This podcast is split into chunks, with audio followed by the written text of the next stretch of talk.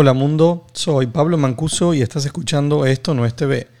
En el episodio de hoy una súper invitada y experta Elena Neira y vamos a ver tres temas rápidos, cambios de consumo en los medios, nueva funcionalidad que presentó Netflix y la participación del mercado SVOD en Estados Unidos. Vamos.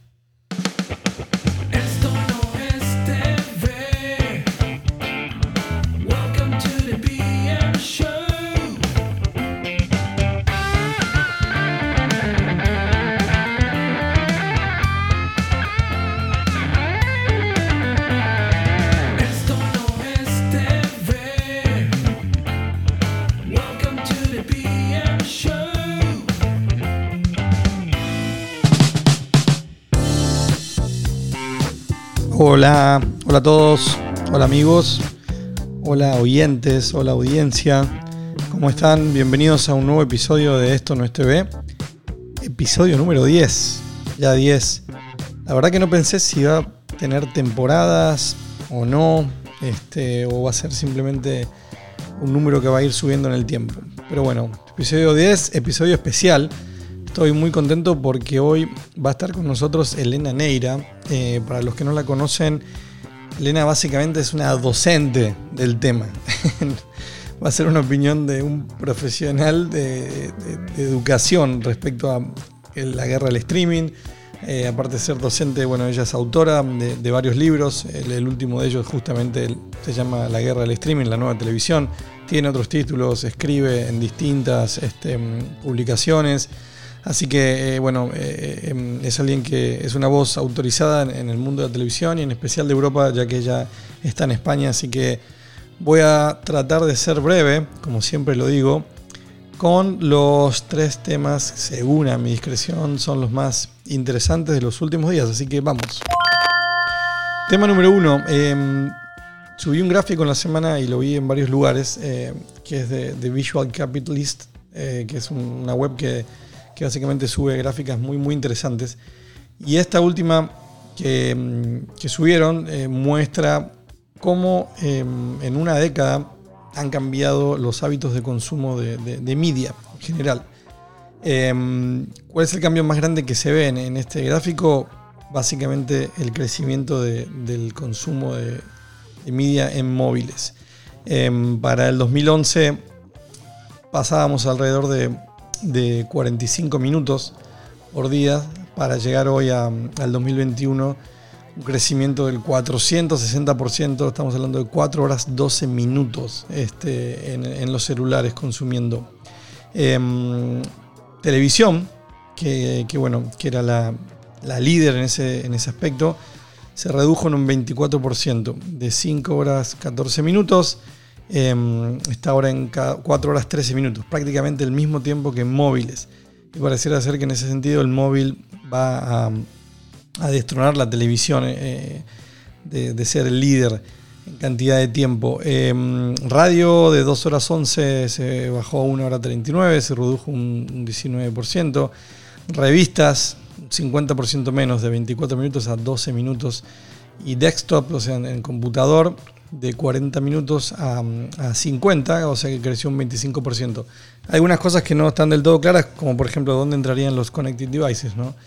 que uno que pudiese verlo en el televisor en base a un, a un hardware de streaming. Eh, Bueno, eso no queda claro, pero sí hay una tendencia eh, mu- muy obvia, es que se aleja todo lo que sea offline, ¿no? Todo lo que es offline no, ya no, no va funcionando. Les voy a dejar como siempre el link. Eh, está muy, muy interesante ver cómo en tan solo 10 años tenemos cambios tan, tan drásticos.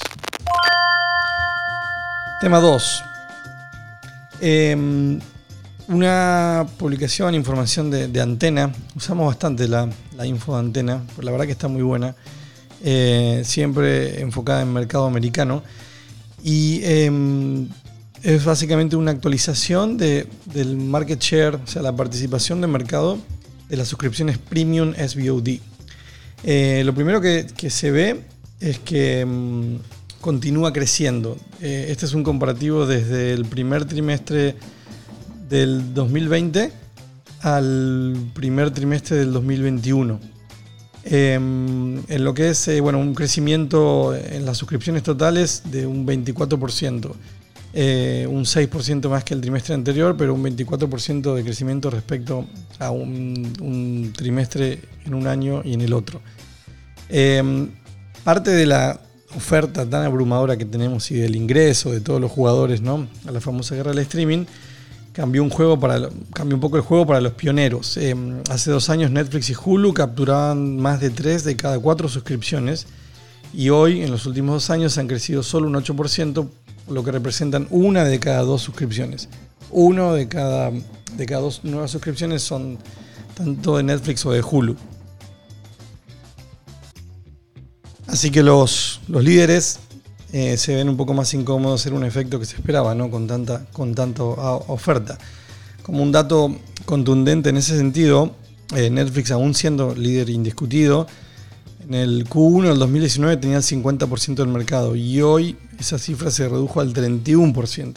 Es decir, continúa creciendo y mucho y sigue siendo líder, pero tiene menor participación de mercado que hace dos años.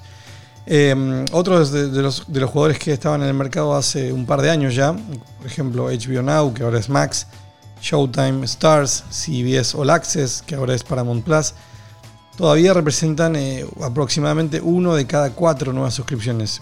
Pero para mantener ese nivel de participación frente a la nueva competencia van a tener que hacer o van a tener que crecer con una tasa mucho, mucho mayor. Eh, los nuevos, eh, Discovery, bueno, Disney Plus, Discovery Plus, Peacock, Apple TV, ahora representan el 22% de todas las suscripciones. Solo Disney Plus ha representado el 44% del crecimiento de todas las categorías desde el primer trimestre de 2019. Eh, así que um, algo que lo hemos ido marcando, ¿no? un crecimiento bastante sólido de, Disney Plus, pero a medida que se completa la oferta con tanta, tanta sobreoferta, por decirlo, eh, la participación se hace más, más compleja, la competencia más dura. Adicional a esto, también viene acompañado con un gráfico respecto al churn, ¿no? el otro gran tema, la, cómo mantener a los clientes. Y ahí Netflix otra vez se ve como, como un líder indiscutido, mantiene, ha mantenido en esa comparativa una línea, una tasa de churn que, va entre el 2.3 y el 2.4%. Este, la de Hulu es la, segunda mejor tasa de churn, que del 2.3 subió a un 4 y ahora se mantuvo en promedio en un 4,5. Y todo el resto este, están en una gran bolsa, excluyendo los dos que dije, Netflix y Hulu, están cerca del 7%. Así que este, les voy a dejar el link para que lo vean en, en, detalle. Muy, muy interesante ver cómo se está componiendo, cómo se está comportando el mercado de los SVOD Premium, vamos a decirlo. La última, y para ya ir entrando eh, con nuestra invitada, con Elena, porque tengo mucho, mucho para hablar con ella. Eh, presenté una, publiqué una campaña de Netflix que, que básicamente se define como a veces la mejor elección es no elegir. Y así es como Netflix de, define su nueva funcionalidad que ofrece reproducir algo a la suerte, vamos a decirlo, aleatorio, basado en nuestro historial de visualizaciones.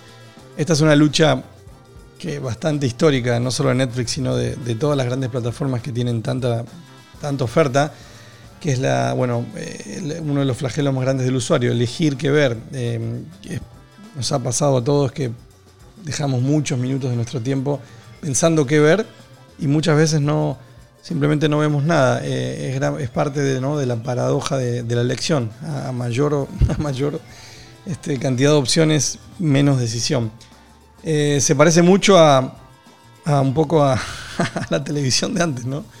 Yo diría como a un zapping prácticamente. Eh, pero bueno, acá sería una reproducción basada en, el algoritmo de Netflix, que es muy inteligente y que nos va a mostrar básicamente algo que en teoría nos va a gustar. Así que esa fue la nueva funcionalidad que, que presentó Netflix. Y bueno, esos fueron los tres temas más, más interesantes.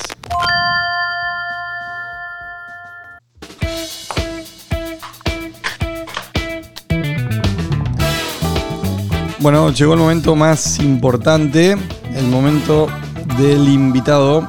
Hoy tenemos una invitada y realmente de lujo, aunque casi siempre anuncio que todos mis invitados son de lujo, pero en este en especial eh, es algo que, que, realmente quería hacer. Está hoy con nosotros Elena Neira. Elena, voy a, voy a dar una breve introducción y ahora ella me, corrige. Es profesora experta en plataformas digitales, este, licenciada en Derecho y Comunicación Audiovisual y especialización en nuevos modelos de distribución digital. Este, imparte clases eh, de comunicación en, la UOC, que es una universidad en España. Este, mm, aparte tiene un TED Talk sobre Netflix. Es autora de varios libros. Ahora vamos a, tocar algunos en particular. Y aparte, bueno, sin duda para mí una voz autorizada de, del mundo de- del entretenimiento y la televisión. Eh, ella participa en muchas publicaciones en general. Elena, ¿estás por ahí? ¿Qué tal? ¿Cómo estás? Bien, muy bien, muy bien. Muchas gracias por aceptar la invitación. Este, sé que es más tarde para ti y aparte sé que estás con agenda apretada, pero bueno, lo logramos. ¿Hice bien la introducción? Eh, perfecta. No, no, no, vamos, no hay, no hay que matizar ni, ni una coma. Ya, ok, muy bien. La leí bien entonces. Este, Elena, bueno, yo te, te sigo bastante y te leo, este, y creo que bastante gente de la audiencia también. Probablemente no todos te conozcan. Quería preguntarte, como para empezar, un poco y sobre basado en tu, en tu último libro, que para los que no saben es bueno, se, se llama Streaming Wars, que es una palabra que acá usamos mucho, este, la nueva televisión. Este, ahora nos cuentas, bueno, lo, lo- lo- lo lanzaste al mercado el año pasado, pero quería preguntarte un poco, bueno, en base a eso, ¿qué, qué es para ti? ¿Cómo, cómo podemos resumir la, la- la- la est- la guerra del streaming? Este, ¿Qué te motivó con este libro? ¿Cómo, ¿Y cómo escribir sobre algo que, que está tan, tan vigente, pero que se mueve tanto, no? Sí, eh, bueno, realmente la- todo lo que concierne a la distribución digital siempre me ha, me ha interesado mucho, eh, precisamente porque yo vengo de la distribución tradicional. Trabajé varios años en una distribuidora de cine, justo en, el- en los albores de la, de la crisis económica que obligó a cerrar la empresa, de hecho, yo me quedé en el paro. Y me parecía muy interesante cómo en aquel momento en el que Internet estaba provocando una sangría tremenda de asistentes al cine y que todos los, eh, los exhibidores daban quejas de que Internet era el, el gran canibalizador y iba a ser el hundimiento de la industria, cómo podía haber alguien en Estados Unidos que, que clamaba que se podía hacer negocio con Internet, que era Netflix, recién acababa de, Sí. de eh, iniciar su andadura digital. Y el fenómeno de la streaming wars a mí primero me, me- me causó gracia un poco por el origen de toda esta trifulca que se, que se gestó entre Disney y Netflix cuando eran amigos y se, Claro. Disney vendía su contenido a Netflix y, y todo estaba bien. Y cómo en el momento en el que, bueno, primero la constatación de que Disney se da cuenta de que está, no está poniendo toda la atención que necesaria en Internet, siendo un negocio clave para la, la renovación de sus propias audiencias, pero sobre todo la toma de conciencia de que vendiéndole su contenido a Netflix para que Netflix lo distribuyese en su plataforma, el que estaba perdiendo el contenido y de, lo- de cómo lo recibía el usuario era Netflix y no ellos. Sí. Y luego ya probablemente el hecho de que, de que Netflix se llevase a Shonda Rhimes, que es la, era la showrunner estrella de Disney, la, la creadora de Anatomía de Grey para ABC, yo creo que fue la puntilla, ¿no? Lo que ya terminó de convencer a Disney de que necesitaba meterse en este negocio. Y un poco me, me hizo mucha gracia el juego de palabras. Esa expresión la empezaron a acuñar los medios especializados, Variety, de Hollywood Reporter, Sí. precisamente porque dentro de esos paquetes que Disney dijo, oye, en cuanto ventan las licencias dejaré de vendértelos a ti y lo voy a hacer yo en una plataforma propia, estaba Star Wars, ¿no? Entonces se empezó a hablar de Streaming Wars, me, me pareció muy interesante y que a partir de ahí fuesen como, como fichas de dominó, que todas las eh, empresas, todas las majors que no habían dado demasiadas muestras de interés en el negocio digital, de repente todas se pusiesen las pilas y en un lapso de tiempo brevísimo todas decidiesen lanzarse a esta aventura. O sea, que un poco de ahí mi interés. Ah, va, sí, sí, bueno, hay, eh, tal como, como lo comentas ¿no? mismo, hay muchas historias de, de- no necesariamente con Disney, pero con algunos estudios más pequeños que, que en los primeros acuerdos con Netflix no, sé, no había una unidad que pudiese entender qué derecho estaban pidiendo, ¿no? Este, Claro. Como que era New Media, New, no se entendía qué era. Este, No, y, y- y creo que pensaban que no estorbaba, ¿no? Era, era un momento en el que, sobre todo, fíjate, las, las compañías de televisión, las productoras de televisión, que habían hecho muchísimo dinero con los packs de DVDs y que en ese momento empezaba ya el, el la crisis del soporte físico era una realidad, pues les parecía maravilloso que de repente una compañía Claro. que quisiese arriesgar en el negocio de Internet les daban un fee anual que era un cheque muy grande. lucrativo y encima en tiempo, o sea, la- el hecho de que las temporadas anteriores estuviesen disponibles en Netflix impulsaba las audiencias del lineal de las nuevas temporadas, esto le pasó clarísimamente a Breaking Bad, pues pensaron que estaban haciendo el agosto, lo que no se daban cuenta es de que estaban en el fondo perdiendo tracción en el futuro de su negocio digital. Entonces digamos que todo esto ha sido una cosa como muy rápida y muy súbita porque literalmente les iba su futuro corporativo en ello. Y menos mal que estas compañías se decidieron a lanzar a vender negocios digitales o si no la pandemia la habrían recibido de una manera muy diferente. Sí, no, no, totalmente. Este, creo, bueno, creo que sí, la- las grandes compañías de medios ¿no? Eh, tradicionales, convencidas o no, ya no les quedaba otro camino. Ya, Exacto, y- exacto, creo que en- totalmente. En, varios productos se, se percibe eso, ¿no? Cuando estás convencido y cuando no. Entonces, Bueno, sí, siempre hablan de un poco del dilema del innovador, ¿no? Que cuando te encuentras en esta situación y tienes negocio tradicional razonablemente lucrativo y un negocio nuevo que es incierto, pues a las compañías siempre se les plantea ¿no? el- el- ese tema de ¿y si voy a canibalizar mi negocio de antes? ¿Y, y No, si- claro. cómo lo puedo conciliar? Es, no es una decisión fácil, desde luego. Yo creo que muchas de las decisiones que hemos visto este año tan insólitas y que hace de verdad, hace 12 meses que de repente Disney dijese, no, no voy a estrenar, no voy a estrenar en cines las películas de Pixar o que Warner dijese, oye, voy a estrenar directamente en cines y en plataforma mis películas, nos habría parecido era que era una algo broma. impensado. Sí, sí. Sí, impensado totalmente. Y este, coincido, y bueno, siempre hablamos de, sí, el, el que tiene el, dor- el rol innovador, disruptor, al ser Mm. generalmente un jugador nuevo, claro, tiene una mochila más, más liviana. Este, Exacto. Y bueno, siempre está esa, frase famosa ¿no? de, de Netflix diciendo que ellos que- querían convertirse en HBO antes de que HBO se convierta en ellos. Una cosa Exacto. como, Exacto. como ellos visualizaban eso, ¿no? Ellos tienen el mejor contenido. Vamos a ver cómo nosotros lo distribuimos mejor antes de que se den cuenta. Este, mm, totalmente. Y ahora tú, tú mencionabas, bueno, un poco est- esto que sabemos, hay como una sobreoferta para mí, eso es personal, este, ya que tenemos casi a todos los jugadores este, en, en el mercado. Bueno, en Latinoamérica solamente falta que HBO Max este, se, va a estar ahora en junio, y ahí se, com- Ujú. se completa, por decirlo, ¿no? la, la guerra, por ponerle el nombre. La verdad que, que en eso los americanos son buenos para el show, hasta para... Bueno, ahora, ahora ya estamos, diría, yo diría que estamos en la posguerra del Sí, ya la- ya la post, pero bueno. Ahora estamos en la posguerra. Ya hay varios heridos, pero, pero acá se termina de completar. Y, y hay un tema que es, como, que es como bastante recurrente, y también te he leído algunas publicaciones tuyas, porque todas tienen distintas métricas, distinta información. Digamos, si uno justo ahora, no sé, eh, en este periodo que todos lanzaron su- las cartas a inversores, pareciera que nadie está mal porque cada uno se destaca en algún punto y en muchos casos sin entrar en, en hablar de vida, ¿no? de, de- flujos financieros, todos pareciera que, que, bueno, que en alguna métrica están muy bien y especialmente ya sea cantidad de usuarios o, mm, bueno, si son suscripciones, si son mouse, en caso de, de- de- de- plataformas de, AVOD, y si no, en, en- en- cuánta publicidad vendieron. Entonces, ¿cómo, cómo, cómo podemos, cómo, cómo pudiésemos medir quién está ganando o no, por decirlo, ¿no? Por, por seguir el juego de la guerra, cuando cada compañía al fin tiene distintas maneras de medirse? Es como que es difícil a veces esa lectura. Sí, eh, yo creo que el- ese es gran parte del problema, ¿no? Que hay- es muy difícil establecer una, una fotografía de cómo se reparte la cuota de mercado. Eh, y, y incluso yo creo que los, los medios de comunicación en gran medida son también los que han eh, contribuido a crear como esta especie como de paridad eh, corporativa, de que todos son iguales y no, son agentes muy diferentes, ya no solamente por la manera en la que ellos tienen de presentar sus éxitos, que como tú bien dices, siempre pasa por dar la cifra de suscriptores, es que también los objetivos de negocio son completamente diferentes y, y, eh, eh, no es lo mismo la posición en la que está Netflix, cuyo negocio está exclusivamente en el, en el ámbito del streaming, que por ejemplo Amazon, ¿no? que Claro. Amazon no puede desagregar, por ejemplo, eh, no, de hecho no lo hace, no presenta qué, qué- qué son usuarios de Amazon Prime Video y cuáles son los clientes de Prime. Em, Sí, solo mismo publicó hace poco cantidad de horas, ¿no? Sí, Pero no se sabe cantidad cómo... publicó la cantidad de horas y publicó la cifra global de, de- de usuarios, de clientes de Prime que ya les sitúa en los niveles de Netflix. Claro. Eh, entonces yo creo que sí que es verdad que la cifra de suscriptores es eh, lógica que sea la medida del éxito. Evidentemente la, la medida de los suscriptores varía en función de, de- de si están dando la, la- la- la cifra local, si es una doméstica, si es una plataforma que solamente opera en Estados Unidos.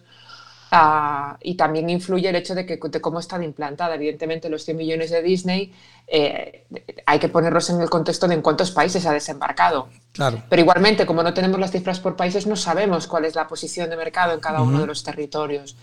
Me parece que la cifra de suscriptores es la más, eh, la más fácil de, de- de extrapolar a unas y otras compañías, porque al final es lo que da una medida de la salud financiera de estas empresas. Al final son empresas, son negocios muy volátiles, es decir, es lo que, lo que llaman el easy in, easy out. Es muy fácil darse de alta, pero también es muy fácil darse de baja. Es yo creo que eso es la- lo que va a marcar la clave de la posguerra del streaming, es la retención. Claro. Por eso esa obsesión de muchas compañías de intentar, como Disney, por ejemplo, de que todo el mundo se abona a los planes anuales para conseguir cierta estabilidad eh, a lo largo del año. em, y que haya un poquito de trampa en ese sentido. Tampoco sabemos muy bien cuánta, cuál es la, la transferencia real de mes a mes, porque claro, los datos son trimestrales. Sí, sí, llega- Eh, llega con muchas compañías los agregan. Disney los... Sí. Claro, entonces es, es muy complejo, es muy complejo ver la fotografía. Tenemos las grandes cifras, pero yo creo que como tú bien dices, el aprendizaje están las cifras no tan grandes. Y ahí es donde es muy difícil, por mucho que bucees en sus, en sus lo que dices tú, sus cuentas de resultados, intentes sacar una, una lectura, al final siempre presentan los resultados poniendo el foco donde, donde a ellos les interesa. Obviamente. Sí, bueno, justo ahí en algún episodio tocamos acá el tema de, de- en alguno de los, de los crecimientos que se fueron anunciando, porque tanto en el, caso de, bueno, de Disney y Netflix, cada, no sé, cada dos meses hay una noticia con la nueva base, ¿no? Este, mm, Que en un caso, bueno, en la de Disney, obviamente se hablaba de eso, pero claro, cuando uno entraba a bucear más adentro, ahí veías que había un acuerdo con Hotstar India, que eran 30 millones de usuarios por una, Claro. por una compañía que es parte de Disney. Entonces, una particularidad, subieron en suscriptores, pero bajaron el ARPU. Entonces, como, entonces claro, los analistas se meten más adentro y, y aún así no, no encontrás claridad. Entonces, sí, es difícil hacer esas comparaciones, pero coincido contigo. Hay que entender que no todas tienen la misma búsqueda. Ahí es donde hacemos esos cruces, No, esos y que cruces raros. no, no plantean el- la, la misma problemática. Es decir, no es lo mismo una plataforma única, una plataforma global como Netflix, que un negocio, el negocio directo al consumidor que tiene Disney, que está mucho más diversificado. Claro. Eh, Es decir, eh, si tú cuentas ESPN Plus, eh, Disney Plus, eh, eh, Hulu, eh, más el Disney que opera internacionalmente con Star agregado, más Hotstar de India, es decir, todo eso te, te da una cifra de negocio impresionante. Sí. Pero son varias marcas comerciales, por no hablar de todos los servicios que están luego agregados en, en paquetes de televisión de pago, cosa que también sucede aquí en España. Entonces, es, es bastante difícil, eh, insisto, si desciendes al, al nivel, es un poco el gran problema que hay con, el- con lo que tú comentas de, de la, la solvencia corporativa de estas empresas, que es un poco exactamente lo mismo que sucede cuando intentas analizar el éxito de sus programas. Es decir, que tampoco hay un baremo, no hay una, no hay Sí, una, sí, una ahí, una bueno, directriz. entrando en Y es muy complejo, es, es, muy eh, complejo. Hace mi trabajo muy, muy interesante. Que te- bueno, tú, tú hablas mucho de contenido. Mismo, bueno, Elena también tiene dos libros o fansbook este, de, de dos series emblemáticas. Este, mm, bueno, incluida la, Ca- La Casa de las Flores. Este, y ahí, justamente sobre en ese tema, también el de contenido, no hay tampoco nadie que pueda decir yo hago una medición real sobre. No, no- no hay un agente externo que pueda controlar eso, ¿no? Bueno, mira, te lo diré si consigo terminar mi tesis, que es precisamente eh, sobre las audiencias del vídeo bajo demanda. Eh, realmente, un poco el- la premisa si eso es posible, siquiera. Precisamente porque estamos hablando de servicios con una implantación en el mercado muy diversa, con una rotación de producto igualmente diversa, con una mecánica de estreno igualmente diversa, con un nivel de desarrollo tecnológico igualmente diverso, con lo cual, eh, si podemos aspirar a una métrica única, a priori te diría que no, me parece muy difícil, Sí. eh, porque los consumos son muy distintos. Claro, Eh, eso es algo como que, mm, digamos, sabemos que los ratings y, an- y anteriormente en la televisión tradicional siempre fueron discutibles, ¿no? Mismo Sí. con métodos que sabíamos que tecnológicamente ya estaban. Ya, pero lo aceptaron todos los players. Sí, decir, exacto, eh, antiquísimos. yo creo que esa es, la, esa es la clave. Es decir, como las cadenas de televisión estaban un poco hartas de que hubiese distintos estudios y que los anunciantes pudiesen elegir el que más les beneficiaba, digamos que lo, lo interesante fue ese consenso que, al que llegaron a cabo las, eh, al que llegaron las cadenas de televisión para decir, oye, nos vamos a someter a, a este a esta eh, auditoría externa y vamos a dar por Claro. buenos la, esta, esta medida y ¿no? esta, este estudio basado en el panel. El problema que hay con los, con los panel, en, en, eh, para mí el principal problema, eh, hay muchos más, pero para mí el principal problema que hay en el panel es que a diferencia de la televisión, que tiene una penetración del 100% en los hogares en todos los países, es decir, bueno, puedes irte a lo mejor a un país que no, no, que, que no está en- totalmente desarrollado, pero lo normal es que haya televisión en todos los hogares, todo el mundo tenga acceso a la televisión en abierto, esto no ocurre con las OTTs. Es decir, cada, cada hogar tiene distintos servicios contratados. Claro. Entonces, si ya partimos de una, de una medición que parte de que la muestra no tiene todas las no tiene posibilidad de acceder a todas las plataformas, el panel no va a ser representativo No. del consumo. Bueno, y, creo que también Eh. alguna vez le- que leí un artículo tuyo que mm, no me acuerdo cuándo fue que se filtró o se dio a conocer que Netflix cómo medía un view, ¿no? Un view, el view Sí, que era los dos minutos, un los minuto. dos minutos de contacto. Y sí. tú también decías, en el fondo, más allá de la discusión, tampoco es que Netflix tiene la obligación de tener que compartir esa información. Porque Ninguna, excepto a aparte, sus hay- inversores, a nadie más. El tiempo de contacto en televisión es menor, es decir, todo el mundo dice, ah, sí, dos minutos, pues eso no es nada. Tú, Bueno, pues que el tiempo de contacto en la televisión para que se considere un visionado es un minuto, es decir, es, es el doble lo que contabiliza Netflix. Entonces, claro, también es verdad que la- la- las visualizaciones es una métrica fácil de comprender, muy fácil de comprender por cualquiera, es la métrica que utilizan las redes sociales, la que utiliza YouTube. Pero sí que es verdad que en, que en entornos en los que te permiten, por ejemplo, como Netflix, ver varios capítulos de golpe, hay una serie de variables subjetivas, claro. como por ejemplo la intensidad del visionado, cuántos capítulos ves en una sesión, ese tipo de cosas que, que las- la mera acumulación de visionados no contabiliza, Ujú. eh, que es relevante para la compañía. Y la compañía siempre, eh, eh, siempre habla de eficiencia. Es que no- ni siquiera habla de, de visionados. Al final, el visionado es una métrica que tenía sentido dentro de un, de una- de un sistema comercial. Sí, porque ¿no? bajo, Bueno, ¿cuántas visionado, bajo visionado, bueno, en ese, en ese caso YouTube creo que va a ser el líder por mucho tiempo. Si fuese por- Claro, por, cantidad, ¿no? claro. Sí. Exacto, pero Netflix al final lo que le interesa es to- todo este dinero. Es decir, ellos, de hecho, llevan a cabo, es súper interesante, hay un montón de estudios de Netflix que explicaban cómo ellos llevan a cabo una ponderación de los visionados, es decir, a cada visionado le asignan un valor diferente. Y cuando una persona ve un contenido, le asignan más valor al visionado que ha llevado a cabo una persona que llevaba mucho tiempo sin ver Netflix que al visionado de una persona que ve mucho Netflix. Claro, un- Porque consideran que la persona que no veía Netflix estaba en riesgo de cancelación. Entonces, como esa persona en riesgo de cancelación ha visto ese contenido, ese visionado se pondera más. Es decir, internamente para la compañía, ese episodio ha tenido un valor especial en términos de aumentar la retención. Excelente. Por eso es importante que de estas operaciones internas, que sin ninguna duda todas estas compañías llevan a cabo, no trascienden, yo creo que es precisamente por la, in- la incapacidad que tendría de darle contexto para evitar Claro. estos titulares de los medios de comunicación que luego intentan siempre coger, pues, Sí, que igual con, siguen, con- ¿no? con mis respetos ¿eh? para los medios de comunicación, pero buscan el titular fácil, ¿no? Sí, ya sé. Sí, sí, siempre. Y siguen, en, en ese sentido es impresionante la, la cantidad de Mm. información que hay diaria. Pero entonces, ¿tú crees que, por ejemplo, no sé, Nielsen, que anunció el Nielsen One, que, que igual faltan un par de años, igual difícil que lleguen a eso? Hay algunas compañías, no sé, como eh, Parrot Sí, Analytics, que miden la, Parrot- miden la demanda y uno dice, pero qué bueno, ¿qué es la demanda?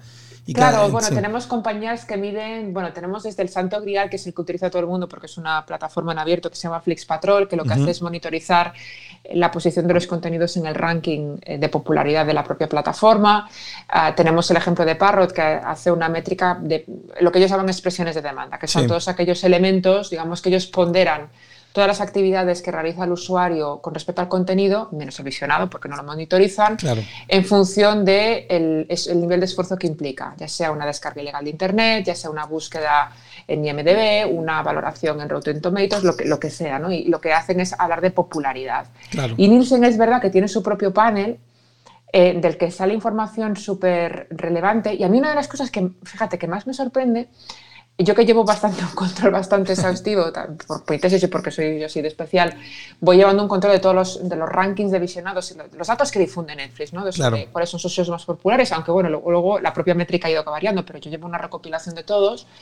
Es curioso como los programas más populares o los programas que dicen que han tenido un récord de, de reproducciones o que se han visto mucho en los hogares suelen coincidir en lo sustancial con los mismos puestos que recoge Nielsen y con los que recoge Parrot.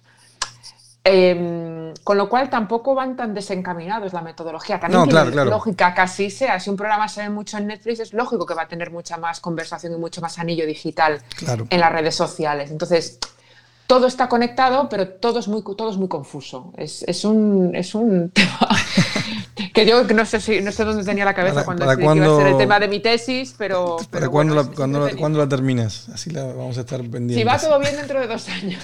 Ok. Bueno, de acá a dos años quizás se, se limpia un poco eso, este, pero, pero sí, qué, qué interesante esa información que das. Y ya entrando en eso que estamos en contenido, esto es como, no, no tiene una respuesta, pero eh, sobre la frase, ¿no? Bueno, el contenido es rey, que ya quedó, ya quedó corta, ¿no? Pero eh, contenido o experiencia de usuario, ¿qué, qué pesa más hoy? Este, mm, o si tú tuvieses que elegir entre tener, voy a dar un ejemplo por decir, no sé, Game of Thrones, que sabemos que es un caso Sí. histórico y sin embargo tecnológicamente han tenido problemas.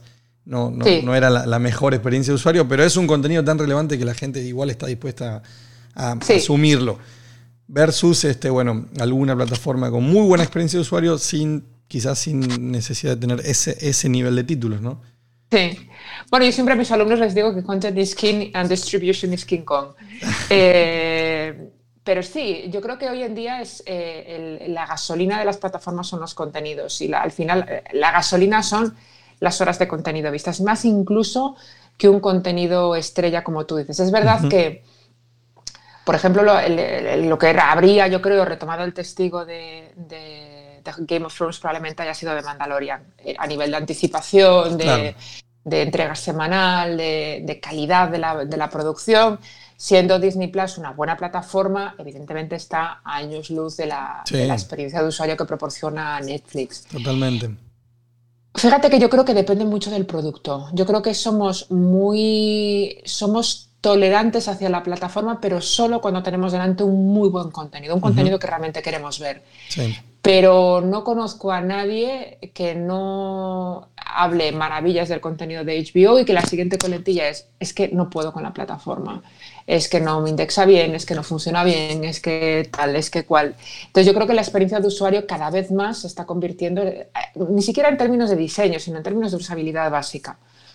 Eh, se ha convertido en, en- en- en el principal atractivo, la, la Sí. gran... Lo vemos, por ejemplo, clarísimamente con Amazon Prime Video, que, por ejemplo, su experiencia de usuario tampoco es que le hayan dado demasiadas vueltas, pero creo que es una, No, pero es, experiencia de la, usuario verdad, la verdad que no, el land page no, no es el más bonito. No, no es el más bonito, ni es tampoco tiene una gran, un gran motor de recomendación, pero bueno, eh, también es verdad que el ratio de exigencia que le da un cliente de Amazon Prime Video a, a la experiencia de usuario es mucho menor porque tampoco tiene la sensación de que esté pagando por Prime Video. No, Entonces totalmente. es diferente. La, y, la y bueno, y les, de ha, les costado bastante mm, hacer- hits, ¿no? Este, Claro. Excepto The Y Voice. tiene, o- y tiene, y tiene tiene muy buenos. tiene grandes, tiene grandes contenidos. Lo que pasa es que bueno, la experiencia de usuario es, es justita, sobre todo si la comparamos con la de Netflix. Entonces, Sí.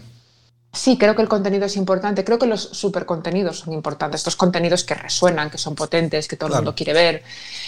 Pero creo que si pones sobre la balanza una mala plataforma con algún buen contenido y una plataforma muy buena con bastante contenido de Sí, batalla o- y de vez o- en cuando algún éxito, yo creo que la gente O lo que decías de. último. Bueno, yo, yo siempre uso la de Content is King and Distribution is, is the Queen and she wears the pants. O sea, es la. Exactamente, Porque sí, creo sí, que hay un buen, un buen ejemplo es que ahora se está hablando que The Office, que muchos años y mientras la tenía Netflix, por lo menos hablo de derechos a Latinoamérica, que no sé si. Y también una parte que tenía Amazon, siempre estuvo entre los contenidos más vistos, al, al menos de, de catálogo librería, y ahora en- que la tienen exclusiva en Estados Unidos, la tiene Peacock, eh, salió del ranking. Entonces, este, es como, bueno, no es solamente el contenido, si no tenés la distribución correcta, no, no, no, no, va a ser lo mismo, ¿no? Este, mm, y ahí ahora, y esto un poco ya, para, casi para ir cerrando, em, similitudes respecto al consumo de contenido, o sea, hay hoy un usuario más globalizado, más allá de que claramente, eh, y bueno, en el caso de Netflix es más notorio, hay muchos esfuerzos locales. Este, mm, eh, bueno, la, la Casa de Papel, que, que- que ha sido un hit mundial, a pesar de que, y ahí quizás nos puede dar algo de información, de que tengo entendido que cuando ya se había estrenado en España no había tenido el mismo nivel de, de éxito, entonces también hay un tema de promoción importante, pero sí crees que hay, hay similitudes en, en- esto de, del contenido, o sea, que, que sí uno hoy puede hacer un, un hit este, quizás de manufactura en España y con doblajes, en el caso si, si hace falta, o, o se puede llevar a todo el resto del mundo. Mm. Eh, Yo creo que es el gran eh, sencillo. Yo creo que a Netflix le corresponden muchísimos logros a lo largo de lo que sería la, la historia del, del- del negocio del, del directo al consumidor. Uno de ellos, sin ninguna duda, es esta. que Se ha convertido en la cocina de lo que ellos llaman el contenido local, ¿no? Sí. el contenido local pero de alcance global. Y y ahí el paciente cero fue la casa de papel. Ya antes lo, lo empezaron a testar con vis a vis. Se dieron cuenta de que el contenido podía viajar de una manera muy orgánica eh, primero se empezaban a entender que sus audiencias, eh, que, en sus audiencias no importaba la ubicación geográfica, sino que lo que importaba era lo que ellos llaman las comunidades de gusto, es decir, qué es lo que a la gente le gusta. Y si a la gente le gusta X, da igual que, que viva en Sao Paulo, que viva en Logroño o que viva en la India.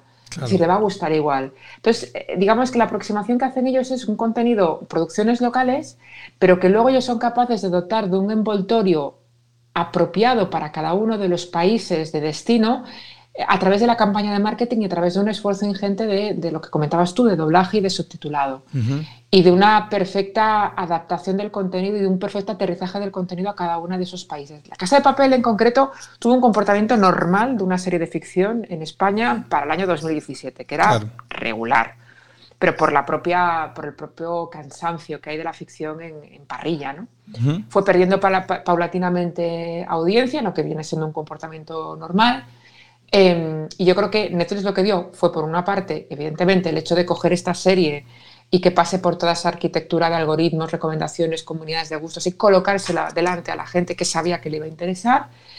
Luego todo el, el- el- tema que hicieron de eh, romper los, los episodios de 70 minutos, porque la, serie estaba pensada para un prime time televisivo, tenía que ocupar un slot de 70, de, o sea, de dos horas, con lo cual la serie duraba 70 minutos e internacionalmente lo que se hizo fue cortar la serie en, trozos más- en pedazos más pequeños, eh, que fuesen más episodios por temporada, con lo cual eso le dio un, un empujón, un acelerón en el consumo.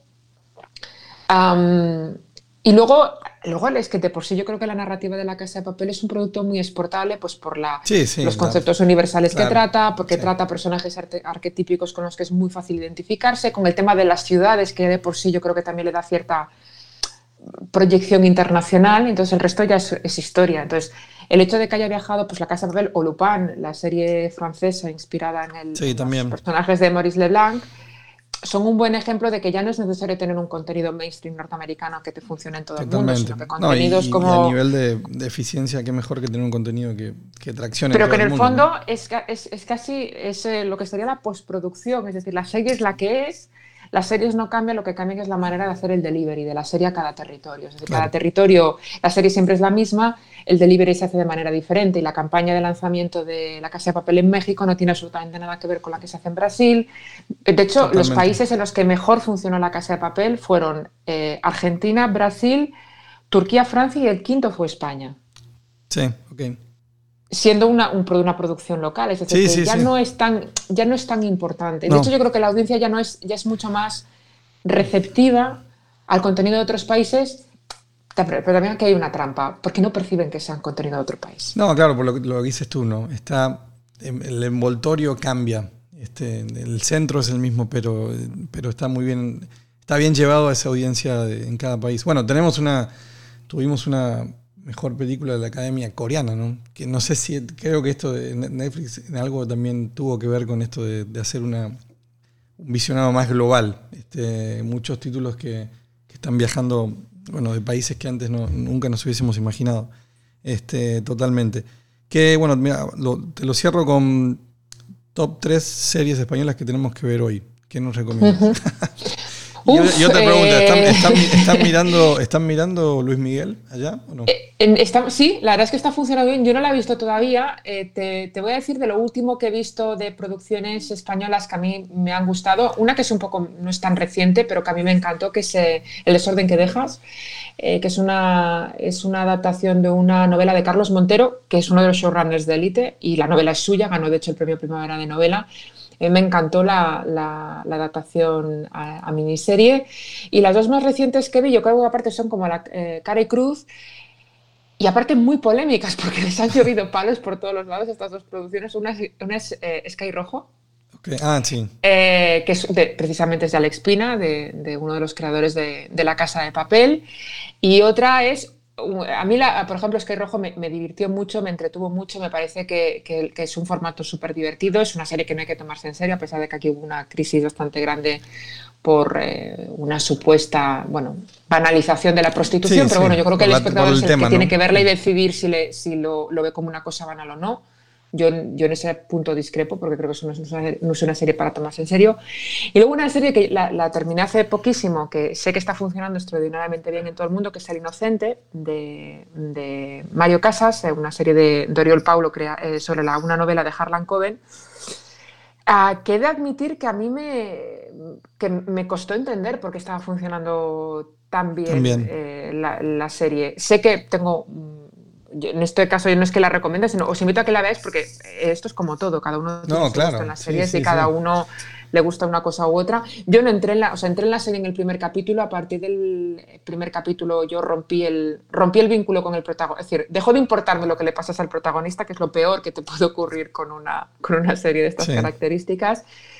Pero sé que todo el mundo que la ha visto por aquí, al menos toda la gente que yo he consultado, está absolutamente fascinada con ella. O sea, que esas serían mis tres recomendaciones. Va. El desorden que dejas, Sky Rojo y El Inocente. Nos quedamos con las tres. Este, nada, Elena, mira, la verdad que podría hablar contigo horas porque me encanta el tema y sabes mucho, pero nada, te, gracias por, por participar. Este, igual ahora Un gustazo, te, de te- verdad que bueno, sí. te, te pueden seguir, en, ahora voy a dejar los datos en, en- en el podcast, pero Twitter, en laotrapantalla.com, que esa también es, es web tuya, y Sí. bueno, LinkedIn, no, no sé, está- bueno, estás en todas partes, pero ahora voy a Estoy en todas partes, sí. Eso. Y Eh, que bueno, con muchas ganas de, de- de leer a la gente, que me, que me contacten si les interesa y, y que yo creo que aparte esto, como no, como está todo, es todo tan cambiante, siempre es bienvenido pues gente como tú con tu podcast, que, que abras el debate, que abras melones temáticos, que, que Totalmente. des, que des eh, eso pie a, a nuevas discusiones, porque al final no hay nada escrito sobre esto, no hay, No, no. no hay sentada doctrina todavía, entonces es interesante, es interesante que distintos puntos de vista, que yo creo que es lo que enriquece ¿no? el debate, que Estamos gente en de distintas áreas de la,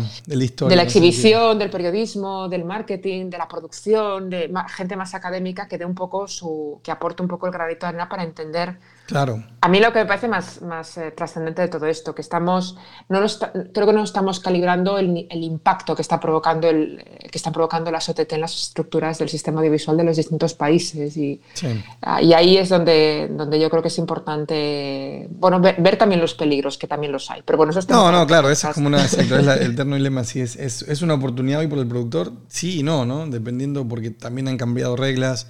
Pero yo creo que en líneas generales el impacto es sin duda positivo. Este, mm, me, quedo, me quedo con eso y, y- y tal como dices, este, bueno, eh, est- estos jugadores hasta han, han cu- cubierto en algunos países roles que para promocionar, no sé, producción nacional, que lo tendría que haber hecho quizás otra figura, no necesariamente una empresa extranjera. Bueno, sí, de hecho aquí una de las cosas que más se plantea de todos estos agentes es que es verdad que están ayudando a, a- a hacer que el tejido local de los, de los países trabaje y están externalizando muchísimas producciones, pero también es verdad que en esta vocación de que el contenido fluya, viaje y funcione en todas partes, si no estamos perdiendo gran parte de, de la identidad cultural de esos contenidos, que al final en el fondo lo que, lo que quieren es que los contenidos sean un poco más amables con todas las poblaciones de todo el mundo. No, ¿no? claro, y un claro. poco siempre ponemos el mismo ejemplo. Es decir, a ver, Elite es un contenido europeo. Bueno, es un contenido que se ha producido en Europa y es una serie de televisión, pero los códigos visuales, los códigos eh, narrativos, es el código de una serie de instituto norteamericano. Entonces, eh, es ahí un poco donde hay que establecer el, el- Sí, al menos sí. si no establecer un límite, porque yo no soy muy de límites, pero sí el, el tener en cuenta cuáles son las consecuencias a medio plazo de un sistema que está alimentando esta homogenización narrativa. Totalmente. Bueno, acá eh, pasó también con las narcoseries, que Narcos ha sido Claro. muy, muy exitoso. Correcto. Y, y también al final Pablo Escobar era un brasilero que no hablaba español. Pero Por ejemplo. hay mucho, pero bueno. Elena, de verdad, mil, mil- mil gracias, un súper gusto. Un. Estamos en contacto y, este, y bueno, nos- este, estamos esperando tus novedades. La tesis, ok, dos añitos. Entonces, Sí, ya me han dicho que otro libro no, hasta que no termine Dale. la tesis. Ok. y mis directores dicen, primero la tesis. Gracias. Bueno, eso fue todo, amigos. Qué, qué buena, qué buena charla tuvimos con Elena. Nos quedamos cortos. Eh, espero que mm, les haya gustado. Como les dije varias veces, si quieren revisar algún tema en particular o participar, me escriben. Saben dónde encontrarme. Un abrazo para todos.